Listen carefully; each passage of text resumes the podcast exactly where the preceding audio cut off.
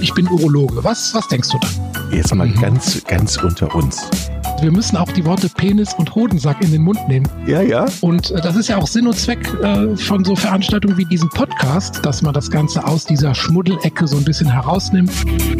Herzlich willkommen. Neue Folge Pinkelpause ist am Start. Mittlerweile ja schon Folge 34. Jede Woche neu. Und jede Woche natürlich mit einem, der es drauf hat, mit einem, der sich mit äh, untenrum sehr gut auskennt. Chris ist in Aachen, ist Urologe. Hallo Chris. Hallo Jochen. Wobei wir heute über was sprechen, was ich seit 16 Jahren nicht mehr wirklich gemacht habe. Ähm, Wie heißt die Folge? Masturbation hatten wir schon. Äh, hat, Hatten wir das schon gemacht? wir, brechen, wir brechen sofort ab an dieser Stelle. Aber das ist natürlich auch ein wichtiges Thema, dem wir uns natürlich mal vielleicht in einer extra Folge widmen können. Weil eins habe ich ja schon gelernt bei dir, das kann ganz gut für den Körper sein oder ist gut für den Körper, ne? Genau, da machen wir nochmal eine Folge zu. Da liste ich dir nochmal alle Vorteile ganz wissenschaftlich fundiert nochmal auf, damit du das auch ähm, überall vorweisen kannst, dass das nötig ist. sogar ist nicht nur gut, sondern ist sogar nötig. Ah, sehr gut. Ich freue mich. Ich freue mich auf die Folge. Heute geht es äh, zum Titel Lieber Stahl als Strahl. Die Titel denkst du dir immer aus. Die finde ich immer ja. besonders großartig. Was steckt dahinter? Ähm, lieber Stahl als Strahl soll äh, heißen, ähm, ob man lieber operiert, das wäre also Stahl, ne, die Instrumente, oder bestrahlt, wenn man einen Prostatakrebs hat. Wir sind ja immer noch beim großen Thema Prostatakrebs, was uns auch noch eine Zeit lang beschäftigen wird. Ähm, und da geht es heute erstmal um die OP. Deshalb sagte ich, habe ich seit 16 Jahren nicht mehr selber gemacht. Also geht um die große Prostatakrebs-OP. Bin ja jetzt seit 16 Jahren niedergelassener Urologe und da macht man sowas äh, dann nicht mehr. Das sind ja Sachen, die dann im Krankenhaus stattfinden. Und ähm, fehlt dir ja, das? Absolut, schon, ja, doch. Also so, ein, so, eine, so eine schöne OP da, ähm, doch, das fehlt mir schon. Ja. Wobei ich ja als normal sterblicher Mensch immer denke, so meine Güte, da ist, man sieht die Menschen, wie sie vor einem hilflos liegen. Äh, ich, ich mag ja dieses Krankenhausklima so grundsätzlich schon mal gar nicht so wirklich. Mhm.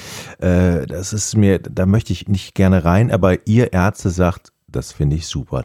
Ne? Mhm. Ist aber auch wirklich besonders, sobald du dieses ähm, grüne Quadrat vor dir hast, blendest du den Rest wirklich aus und dann machst du halt nur noch rein das Handwerk, die OP, dann ist das gar nicht, gar nicht mehr so was Besonderes. Dann siehst du gar nicht so den, den, den ganzen Menschen, sondern du siehst halt dein, dein Stück OP-Gebiet, was du dann bearbeitest und dann ist das äh, ja nicht so dramatisch, wie man sich das vorstellt. Ich sage immer, also ich könnte besser so eine OP durchführen, als einen offenen Beinbruch auf der Straße bei einem Unfall sehen. Also da wird mir dann auch schon mal so ein bisschen anders. Also habe ich noch nicht erlebt zum Glück, aber kann ich mir vorstellen. Du hast gerade das grüne Quadrat benannt. Ganz kurz noch dazu, was ist das? Ähm, das abgedeckte OP-Gebiet, also mit, mit ah. grünen Tüchern abgedeckt. Okay. Ja, ja. Sorry, man spricht halt so in seinem, seinem Jargon. Ich, direkt meine erste Frage. Es geht ja um Prostatakrebs und Operationen. Ja, ja. Jetzt frage ich mich sowieso grundsätzlich, ist das überhaupt, äh, ist das überhaupt immer, muss es immer behandelt werden? Also ein, muss ein Prostatakrebs am Ende immer äh, mit einer Operation enden? Du startest direkt mit der Frage aller Fragen. Also ne, äh, früher war das so ziemlich ein Reflex, ne, dass man irgendwie gesagt hat, äh, Prostatakrebs, dann muss man operieren. Ja. Und wir haben ja in den vorherigen Folgen schon ziemlich gut differenziert, dass Prostatakrebs nicht gleich Prostatakrebs ist, sondern dass es da riesige Unterschiede gibt. Und mittlerweile hat man für den äh, Prostatakrebs mit dem ganz niedrigen Risikoprofil ähm, schon eine neue Therapiestrategie etabliert, nämlich das aktive ähm, Überwachen. Active Surveillance heißt das. Und das ähm, empfiehlt man tatsächlich bei den Männern, die wirklich ein Karzinom haben mit sehr niedrigem Risiko. Da gibt es feste Definitionen für, für das niedrige Risiko. Haben wir auch schon mal drüber gesprochen. PSA-Wert darf nicht höher als 10 sein. Der Tumor darf nicht mehr als die Hälfte eines Seitenlappens befallen. Der ähm, darf maximal die Bösartigkeit Gleason 6 haben. Da verweisen wir auch auf frühere Folgen. Und es dürfen maximal zwei von zwölf Biopsien bei der Gewebeentnahme, also bei der Diagnostik, befallen sein und auch nur pro Zylinder, pro Gewebezylinder maximal 50 Prozent. Das heißt also, diese Kriterien müssen erfüllt sein. Wenn das der Fall ist, geht man davon aus, dass das ein sogenanntes nicht signifikantes Karzinom ist, also ein nicht aggressives Karzinom, was wahrscheinlich keinen Einfluss auf die gesamte Lebenserwartung hat. Und damit man diese Männer vor einer OP schützt, ja, empfiehlt man als Alternative zur OP diese aktive Überwachung. Und ähm, ja, der Hintergrund ist ja der, dass man halt eine invasive Behandlung, solange wie es irgendwie geht, hinauszögert. Ja, und damit auch mögliche Nebenwirkungen einer OP.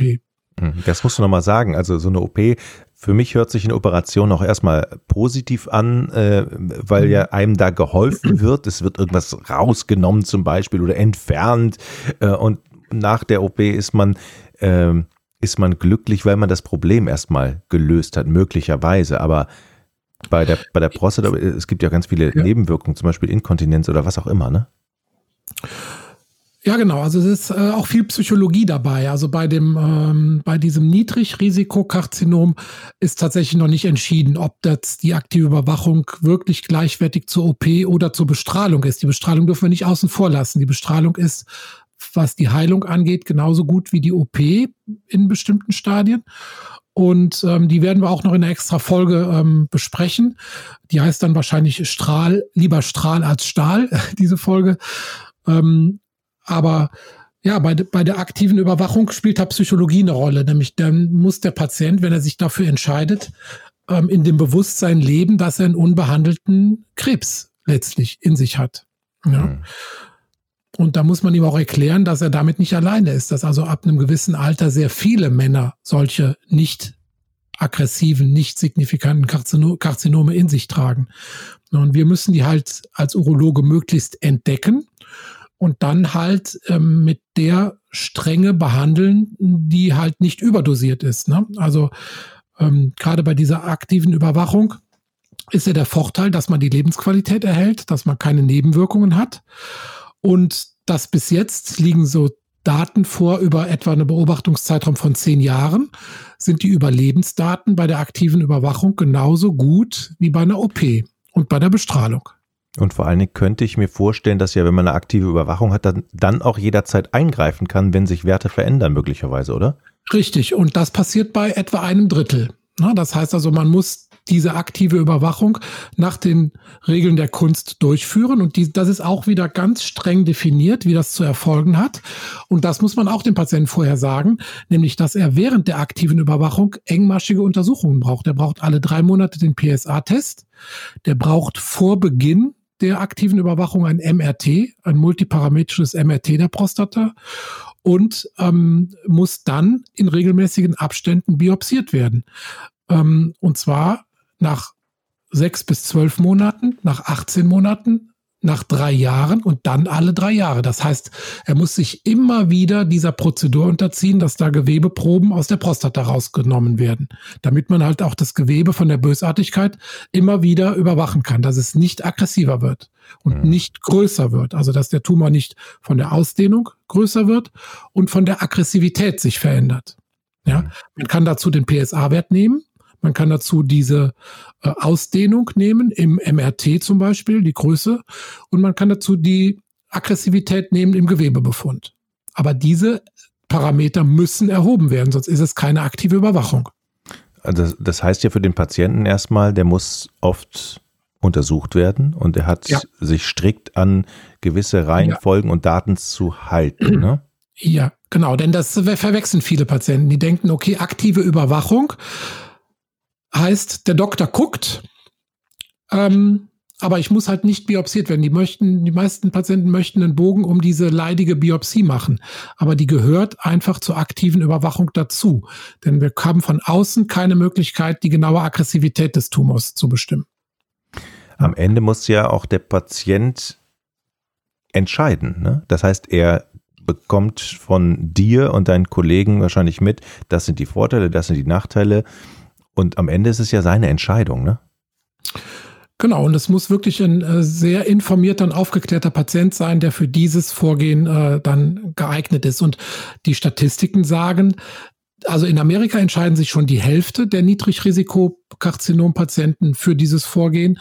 In Deutschland sind es noch nicht so viele und die, die sich dafür entscheiden, wechseln aus psychologischen Gründen etwa in 50 Prozent der Fälle dann doch zu einer aktiven Therapie. Einfach, weil sie das Bewusstsein, ein unbehandeltes Karzinom in sich zu tragen, äh, nicht aushalten oder weil ihnen diese regelmäßigen Biopsien dann irgendwann doch zu unangenehm aufwendig äh, sind. Ähm, ja, da muss man halt tatsächlich Aufwand und Nutzen gegeneinander abwägen. Ich kann mich noch erinnern, als wir mit Wolfgang Bosbach über sein Krebsleiden gesprochen hatten, äh, da hat er auch gesagt, ich will dieses Ding eigentlich aus meinem Körper haben. So habe ich es noch in Erinnerung. Also äh, wenn man, ja. wenn man so einmal so eine Diagnose hat, dann hat man, dann, dann denkt man möglicherweise in, in vielen Fällen auch so, das ist in mir drin, ich will es eigentlich nicht haben, ne? Ja, wobei bei ihm die Ausgangsparameter, wir hatten es ja hier mhm. besprochen, er hat es ja offen, er hat es ja offen kommuniziert, deshalb können wir da auch drüber sprechen. Die Ausgangswerte natürlich mhm. bei weitem nicht die Kriterien für eine aktive Überwachung ähm, erfüllt haben. Im Gegenteil, es war fast schon ein Fall, wo man über die OP überhaupt noch nachdenkt. Mhm. Ähm, aber, äh, aber grundsätzlich das Gefühl, etwas im Körper zu haben, wenn das diagnostiziert wird, ist erstmal so, oh, eigentlich will ich es nicht haben. So ein Krebs, äh, irgendwie so ein mhm. Tumor zu haben, ist eigentlich eine blöde Situation. Ne? Kannst du mal ganz kurz sagen, was sind denn eigentlich die Nachteile und die Vorteile und auch die Risiken dieser aktiven Überwachung? Gibt es die überhaupt? Gibt es das? Gibt es da welche? Ja, die Vorteile sind ja die, dass man keine Nebenwirkungen hat, dass man die Lebensqualität erhält, kein Risiko ähm, von Inkontinenz und Impotenz, beziehungsweise keine Verschlechterung ähm, dieser Symptome das Gesamtüberleben nach zehn Jahren ist äh, bis jetzt in der Nachbeobachtung genauso gut, ähm, ist also ein sicheres Vorgehen. Aber wie schon erwähnt, Nachteile sind die psychologischen Faktoren. Und ich glaube auch, das letzte Wort ist noch nicht gesprochen, was das Langzeit, also wirklich Langzeitüberleben angeht. Denn ähm, die Daten zeigen jetzt schon, dass ähm, wenn man nur aktiv überwacht. Äh, da gab es so eine Studie, da war die sogenannte Protect-Studie. Ähm, doch ganz klein bisschen häufiger nachweisbare Metastasen auftreten bei der aktiven Überwachung ähm, im Vergleich zu anderen aktiven äh, Therapien, die da ungefähr bei sechs Prozent liegen und äh, die aktive Überwachung, ähm, äh, Entschuldigung, die aktiven Therapien liegen bei drei Prozent. Die ähm, äh, aktive Überwachung liegt bei 6%, also etwas doppelt so hoch. Und für so ein nicht aggressives Karzinom ist dieser Beobachtungszeitraum von zehn Jahren relativ kurz. Ja, so dass man also schon möglicherweise erwarten kann, wenn man jetzt noch viel länger beobachtet, 15, 20 oder noch mehr Jahre, dass dann die Schere möglicherweise doch auseinandergeht, äh, was das Gesamtüberleben angeht. Aber man muss natürlich auch sagen, das Prostatakarzinom ist ja ein Karzinom des Alters, ja.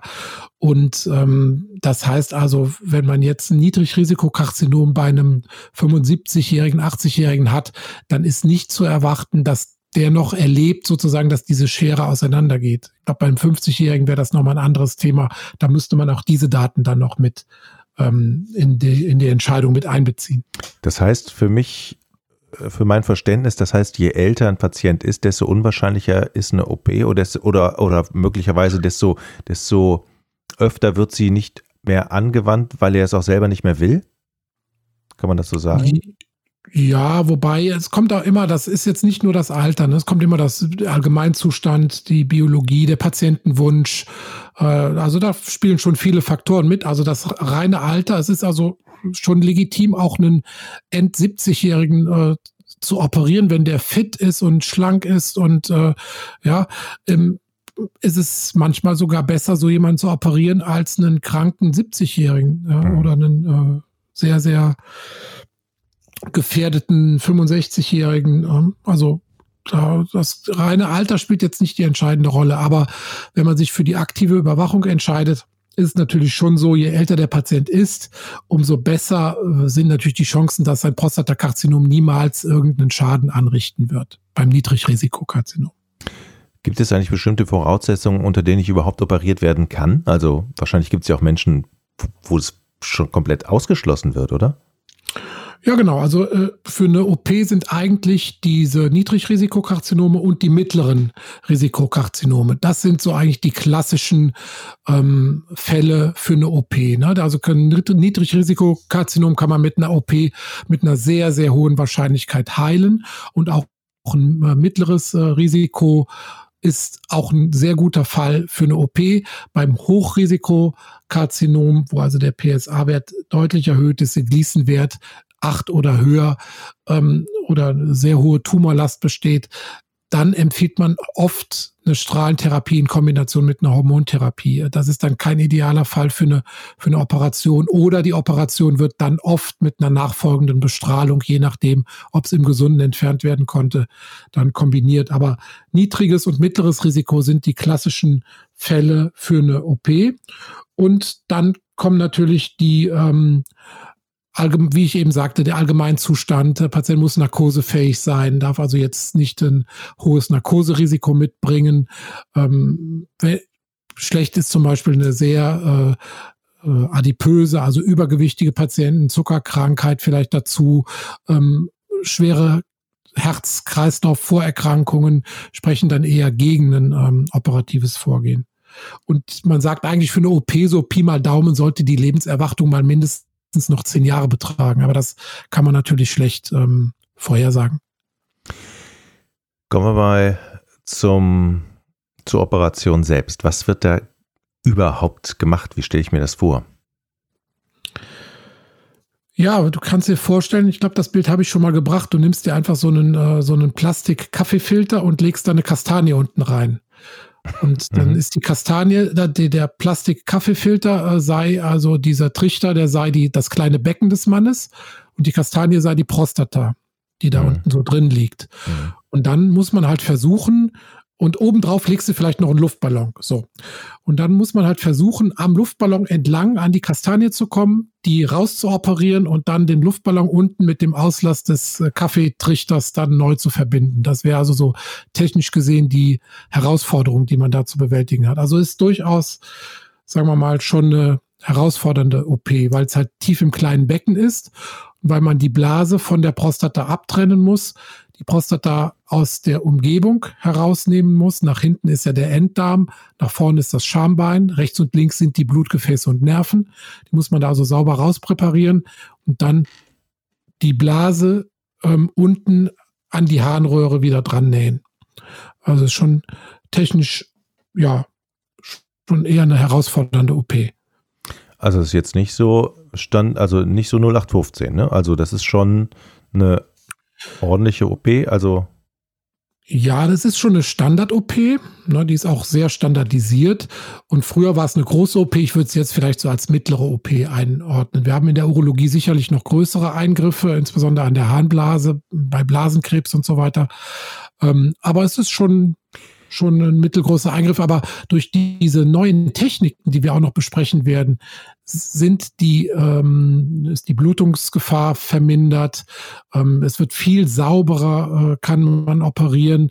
Die Verweildauer im Krankenhaus, die ist mittlerweile sehr, sehr kurz geworden. Viele Leute gehen dann schon sehr früh ähm, mit Katheter nach Hause. Das wird uns unser Gast nächste Woche vielleicht dann auch mal live erzählen. Also der hat nämlich so eine OP hinter sich. Ähm, unser ähm, ja, Studiogast sozusagen nächste Woche. Ähm, ja, und das hat schon enorme Fortschritte gemacht. Also ich habe das ja jetzt sozusagen auch nur vom Spielfeldrand erlebt, die letzten 16 Jahre, aber und auf Kongressen und so. Ähm, aber das sind schon enorme Fortschritte, die man da verzeichnen kann. Jetzt können wir natürlich auch schon mal sagen, wen wir, wen wir angefragt haben und wen wir wahrscheinlich in der nächsten Woche zu Gast haben, weil jetzt fragen sich alle, wer ist es denn, wer ist es denn? Ähm, können wir schon raushauen, oder? Ja, ich denke schon. Ne? Das, ja. Ja. Ich als Handballer finde das ja sowieso spannend. Er ist äh, Kreisläufer gewesen, er ist Abwehrmittelspieler, Nationalspieler, ähm, hat so Silbermedaille 1984 in Los Angeles geholt. Das ist natürlich äh, äh, großartig für mich als Handballer, ihn zu haben. Ne? Uli, Uli Roth ist bei uns. Äh, ja. Ich freue mich richtig drauf. Und das war bei denen ein besonderer Fall, weil die beiden Brüder Michael und Uli Roth, die haben ja, ja beide Prostatakrebs äh, erlitten, sozusagen zeitgleich. Und das werden sie uns dann nächste ja. Woche ähm, erzählen oder wird der Uli uns erzählen, wie er dann ähm, operiert wurde, wie es da zu der Diagnose kam, was er da erlebt hat alles und äh, wie er das dann verarbeitet hat hinterher. Und jetzt ist er so auch mitten Botschafter äh, ne, und, und, und guckt immer, dass aufgeklärt wird und dass die Leute sich, dass die Leute zur Vorsorge gehen und macht da ganz, ganz viel und ist ganz umtriebig, ne? Ja, genau, weil bei ihm war es auch, glaube ich, tatsächlich so, er ist ja sehr früh erkrankt, das können wir nächste Woche aber noch genau besprechen, dass er eigentlich ein idealer Kandidat für diese OP war, weil er dann mit der OP auch geheilt wurde. Ähm, und das war, glaube ich, so ein Fall, also ich glaube mit 47 erkrankt, das ist dann schon so ein Fall, wo man da zwar eine aktive Überwachung hätte machen können, theoretisch, aber erstens ist es ein familiäres Karzinom offenbar, Vater hatte, Bruder, Zwillingsbruder hat es. Ähm, und zweitens bei dem Alter, die äh, mit einer Lebenserwartung noch von, sagen wir mal, 35, 40 Jahren, dann eine aktive Überwachung, das ist schon ein langer Weg. Ne? Alle drei Jahre Biopsie und so weiter. Dann lieber, wie ein Patient neulich sagte, äh, Ratzekal-OP. Das sagt ein Patient zu dir? Ja, wir, wir sagen ja eigentlich zu der OP Radikal-OP. Und der hatte mich aber offenbar falsch verstanden. Ich habe manchmal irgendwie scheinbar so einen Frosch im Mund. Er sagte, ich habe mich jetzt für die Radikal-OP entschieden. Ist auch nicht schlecht, passt ja irgendwie. Der, der, ja, passt doch. Ja, aber es muss ja, es, es, muss ja auch immer alles entfernt werden, so wie ich das verstehe, oder? Oder, oder gibt es da auch Sonderwege? Oder muss die gesamte Prostata immer entfernt werden? Ach, du stellst echt gute Fragen. Äh, weil ja, das ist so wieder, so wieder, so ein Punkt, der äh, genauso wie so wie unser Gespräch hier abläuft, laufen auch die Gespräche äh, in der Praxis ab, weil Patient fragt sich natürlich, wenn nur der rechte Seitenlappen befallen ist, wieso ja. nimmt man dann die ganze Prostata raus? Ja, machst du die Hälfte weg, Mann, ist doch klar. Ja. Oder Und, nur äh, einen Lappen da. Ja, genau. Und das, äh, ich habe ja eben das Bild mit der Kastanie und dem Kaffeetrichter erzählt. Dann versuch mal die halbe Kastanie da rauszukriegen. Das, ja. Und die Harnröhre geht ja noch mitten da durch. Also das, das geht technisch schon gar nicht. Was aber jetzt immer mehr probiert wird, ist die Prostata mit anderen Methoden nur teilweise zu behandeln. Also man sieht ja immer mehr Karzinome im MRT. Und dann kann man auch die Karzinome immer gezielter behandeln mit fokussiertem Ultraschall oder mit anderen Energiearten, äh, einfach nur diese Stelle behandeln. Mhm. Da machen wir auch eine extra Folge zu. Das ist sicherlich eine ähm, zukunftsweisende äh, Technik oder zukunftsweisende Techniken. Aber das Prostatakarzinom tritt ja oft an mehreren Stellen in der Prostata auf. Ne? Und leider sind hierzu die Daten Langzeitdaten noch nicht da. Und du hast ja gerade schon gesehen, wenn wir von zehn Jahren reden in der Nachbeobachtung, ist das kurz beim Prostatakrebs. Und bis solche Daten erhoben sind für neue Verfahren, da vergehen natürlich einige Jahre. Mhm. Ja. Ich als Patient aber, würde aber mir. Von der Technik her, mhm. eine Teilentfernung operativ der Prostata ist nicht möglich. Und die Samenblasen, das wolltest du bestimmt als nächstes fragen. Ja, jetzt ja. wo du es angesprochen hast, ja. die Samenblasen, die müssen gleich mit raus, weil die hängen hinten an der Prostata dran und die sind praktisch mit der Prostata zusammen eine Organeinheit. Also die Dann fehlt mir doch was. Nicht, äh, bitte? Dann fehlt mir doch was. Samenblasen. Was haben die für eine Funktion und was fehlt mir da am Ende? Ja, vor allem fehlt dir hinterher der Samenerguss. Ja, ich wollte gerade sagen, alles, was mit Samen zu tun hat, da habe ich erstmal Achtung. Da leuchten bei mir die roten Glocken ja. Und da frage ich ihr dreimal nach beim Arzt. Genau. Was heißt also das mich? Die Samenerguss kann man nicht mehr haben danach. Ne? Aus zwei Gründen. Erstens, die Samenblasen werden entfernt, die hinter der Prostata liegen. Und zweitens, die Samenleiter, die von den Hoden kommen, die auch in der Prostata münden, werden bei der OP durchtrennt. Okay. Und dann hat man, man kann zwar theoretisch ein Orgasmusgefühl haben, aber man hat keinen Samenerguss. Theoretischen Orgasmusgefühl. Ja, also die, die Gliedversteifung wird ja versucht zu erhalten bei der OP, ne, mhm. was mittlerweile auch immer häufiger gelingt. Aber, äh, und dann kann man auch normalen Geschlechtsverkehr haben und äh, hat aber keinen Samenerguss mehr. Okay. Aber jetzt kommen wir doch nochmal zu dieser Folge.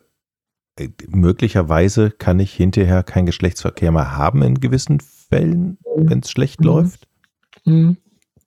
Ja, und da müssen wir auch ganz ehrlich sein. Also die äh, Rate an ähm, Impotenzen oder an äh, Potenzverlust bei der OP ist immer noch relativ hoch. Ähm, ja, man kann schon sagen über 50 Prozent. Über 50 Prozent. Ähm, ja, man versucht natürlich, wenn man den Tumor vorher gut charakterisiert hat, in der mhm. Biopsie und der ist nur auf einer Seite, versucht man natürlich auf der anderen Seite die Nerven und Blutgefäße zu schonen. Also sagen wir mal, du hast nur im rechten Seitenlappen das Karzinom, nachgewiesen. Dann wird auf der rechten Seite, wenn je nachdem, wie weit das an den Rand heranwächst, werden da die Blutgefäße und Nerven ähm, nicht willentlich geschont, aber auf der anderen Seite, auf der nicht befallenen linken Seite, würde man dann versuchen, ähm, die Blutgefäße und Nerven, die direkt neben der Prostata verlaufen, zu schonen, damit man noch eine ganz gute Chance hat, dass ähm, die Gliedversteifung hinterher noch da ist oder wiederkommt oder wieder trainiert werden kann. Aber es gibt doch für alles irgendwie Pillen. Ja, wir ja, haben ja auch eine extra Folge. Schöne, schöne Folge, ich glaube sechs oder sieben ja? oder sechs und sieben. Ne? Da hatten wir das ja ausführlichst besprochen. Viagra, die hilft Spritze, Pumpe, ja. Prothese, genau. Hm. Das kann dann am Ende hinterher, wenn es soweit ist, dann helfen. Ja. Das hilft schon alles, aber das ist natürlich ähm, also sagen wir mal, wenn jetzt bei, auf beiden Seiten äh, die Blutgefäße und Nerven, also die Nervenbahnen äh, nicht mhm. geschont werden konnten, dann hilft Viagra meistens nicht. Ja, da muss man dann zu den mechanischen Hilfen greifen, also diese Vakuumpumpe oder den äh, dieser Eigenspritze, wo man sich da was in den Penisschwellkörper hineinspritzt. Ach, ja. ja. ich kann mich erinnern, ja. Mhm. Ja, ja, ja. Oder halt bis hin zur Prothese. Dann muss man rein mechanische Hilfen nehmen. Aber man kann auch oft den äh, Penisschwellkörper mit einer niedrig dosierten Viagra-Gabe, ich sage jetzt immer Viagra, es das heißt ja offiziell Phosphodiesterase 5-Hämmer, PDE 5-Hämmer, ist ja eine Stoffgruppe von vier Wirkstoffen. Ähm, kann man da, wenn man das jeden Tag niedrig dosiert nimmt, nach der OP auch so eine Art Rehabilitation des Schwellkörpers erreichen. Also das wird im auch Prinzip die Reha, die Reha für untenrum gibt es dann. Genau, Genau. Hm. Da muss der Penis in die Reha. Ja. ähm, mal nochmal gefragt, äh, also es gibt ja auch Fälle, wo es dann hinterher um Inkontinenz geht und um Urinverlust und das stelle ich mir natürlich ähnlich ätzend vor, wie ich kann keinen Sex mehr haben. Weil ja, das ist von der Lebensqualitätseinschränkung meistens noch größer. Also bei der Potenz verlaufen die Vorgespräche immer so, dann sitzt der Patient mit seiner Frau vor einem und man erzählt dann von den Risiken und Nebenwirkungen und dann ähm, erzählt man natürlich auch, dass die Potenz mit einer gewissen Wahrscheinlichkeit schlechter wird oder vielleicht sogar ganz weggeht. Und dann ist das vor der OP eigentlich nie ein großes Thema. Dann winken beide ab und sagen, ja, ja, ja, ja, wir haben das Beste hinter uns und so weiter. Ne? Das ist so, das und, ist so. Äh, ja, ja, vor der OP. Vor der OP ja, steht ja. der Krebs im Vordergrund. Okay, ne, da okay, muss der verstehe. Krebs weg. Okay. Nach der OP vergeht dann so ein Jährchen oder mal zwei und dann. Und dann kommen Sie wieder und sagen, was können wir, was können wir tun, damit es wieder läuft. Herr Doktor, was ich Sie noch fragen wollte, genau. Ah, okay. Und deshalb ist es eigentlich, aber, und diese ein, zwei Jahre, die dazwischen vergehen, die sind aber entscheidend. Und deshalb ist es wirklich wichtig, den Leuten zu sagen, kümmert euch frühzeitig drum, das Thema wird wieder auf den Tisch kommen ähm, fangt frühzeitig mit dieser Reha, also penile Reha an. Und ähm, ja, je früher man das wieder trainiert, umso besser sind langfristig die Ergebnisse. Ne? Du hattest aber von Inkontinenz gesprochen, ja. Urinverlust. Ja. ja, auch ein Thema. Ist am Anfang häufig, ja, weil natürlich die ganze Anatomie da unten verändert wird. Ne? Du nimmst die Prostata raus und nachdem die Prostata raus ist, wirke natürlich da ganz, erstens verlagert sich der Schließmuskel so ein bisschen, der hat dann so ein bisschen andere Lage als vorher und zweitens wird er anders belastet beim Husten, Lachen, Niesen, Heben, Treppensteigen, Springen, was auch immer der Mann macht, ähm, wird dann andere, gibt es andere Druckverhältnisse von oben auf den Schließmuskel und dann kann es schon passieren, dass bei bestimmten körperlichen Belastungen dann auch mal ähm, tropfenweise Urin weggeht. Das ist am Anfang in den ersten drei Monaten ziemlich äh, häufig. Also in den ersten drei Monaten kann man sagen, etwa, etwa die Hälfte aller Männer haben noch äh, mehr oder weniger Probleme mit der Urinkontrolle. Nach fünf Jahren sind es aber noch unter zehn Prozent. Ja, also das kann man auch trainieren und deshalb wird auch eigentlich allen Männern nach der OP eben eine Anschlussheilbehandlung empfohlen. Also da wird dann über die Potenz gesprochen, aber es wird vor allem auch ein gezieltes Training gemacht für die Blase, also für den Schließmuskel, damit man genau das wieder lernt. Die meisten Männer können vor der OP wissen die gar nicht, wo ihr Schließmuskel ist, können den gar nicht ähm, vom Kopf her ansteuern, obwohl es ein Muskel ist, wie das ähm, der, der Bizeps oder sonst ein Muskel ist, den man willentlich bewegen kann. Das ist also ein quergestreifter Muskel, den man willentlich ansteuern kann. Und das muss man genau in so einer Reha lernen. Und Oh Gott, ich, ich stelle mir gerade eine Reha für untenrum vor. Also, mhm. das ist ja, da muss man ja auch seine, seine Scham so mal völlig beiseite legen, ne? Mhm. Ja, genau. Ich kann mir das jetzt auch nicht so genau vorstellen, wie das abläuft, war auch noch nie da. Ähm, mhm. Viele, die meisten kommen zurück und sagen, das war super, weil da wird wirklich viel gemacht. Da wird also das Karzinom so ganzheitlich, sagen wir mal, beleuchtet, wird so ein bisschen psycho-onkologische Verarbeitung gemacht, wird über die Potenz gesprochen. Äh, man macht halt diese Anwendungen. Ne? Also es ist also nicht immer nur Beckenbodentraining, sondern auch sonst was. Und ähm, ja, manche kommen natürlich auch zurück nach der Reha und sagen, öh, die waren ja alle noch viel kränker als ich und die haben mich echt runtergezogen da. Ne? Also das ist auch manchmal so ein Effekt in so einer Reha, dass man also eigentlich als Gesunder hingeht und dann die anderen Kranken da sieht und äh, dann denkt, oh nee, Leute, das ist jetzt nicht so das Klientel, mit dem ich mich umgeben will. Also das gibt's auch natürlich, klar. Mhm. Jetzt mal eine persönliche, persönliche Frage, ja. Ähm, jetzt hast du gesagt, 16 Jahre hast du die OP nicht mehr gemacht. Würdest du dir das mhm. theoretisch jetzt wieder zutrauen? Also, nein. Nee, ne? Nein. Ja. Nein. Also tatsächlich, so wie wir das früher gemacht haben, das war sicherlich gut, aber das war im Vergleich zu heute Holzfällermethode. Ne? Also so wie das in großen Zentren heutzutage gemacht wird, ähm, mit Lupenbrille, die einzelnen Techniken besprechen wir noch im Detail. Da haben wir auch einen super Fachmann noch in einer der nächsten Folgen, der uns dann über diese roboterassistierte OP noch was erzählen wird. Ne, die ähm, ganz viele OPs in Deutschland werden ja heutzutage schon roboterassistiert durchgeführt. Das heißt, man muss also über eine Bauchspiegelung geht man an die Prostata ran. Allein das kann ich schon nicht. Das habe ich also früher auch nicht gemacht. Ich habe immer nur die klassische Schnitt-OP gemacht. Ähm, man muss also eine Bauchspiegelung beherrschen und dann muss man halt diese ähm, dieses Roboterverfahren können, wo also der Operateur, so wie du an der Spielekonsole sitzt. ja. Ja, es gibt tatsächlich, du? es gibt tatsächlich Videospiele, wo man operieren kann. Ich weiß nicht die Namen, aber es gibt es ja. Ja, genau.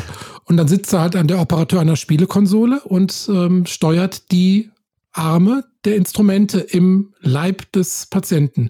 Und das ist aber so gut, das ist also dreidimensional, komplett zitterfrei und mhm. mit einer zehnfachen Vergrößerung des mhm. OP-Feldes. Das heißt, du hast eine ganz andere Einsicht ins OP-Gebiet, als wir das äh, früher hatten. Ne? Das, also wir hatten natürlich keine Vergrößerung, keine Lupenbrille und zitterfrei, gut, kommt immer drauf an, was man am Abend vorher gemacht hat.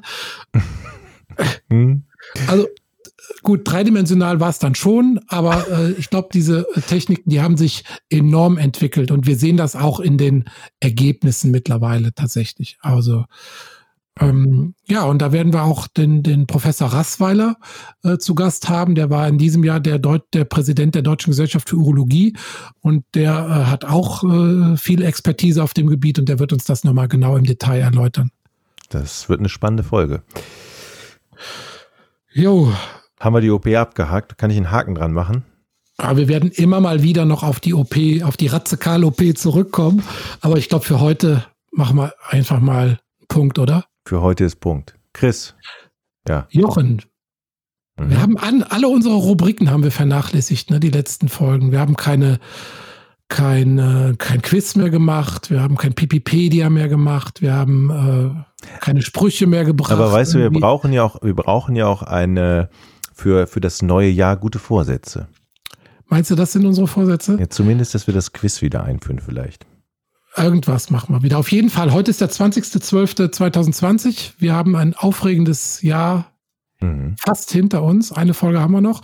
Aber wir sollten vielleicht an der Stelle erstmal allen Hörern frohe Weihnachten wünschen. Ne? Genau. Frohe Weihnachten, trotz Lockdown. Und da kann man sich und ja auch mit, mit dem Partner mal beschäftigen. Ne?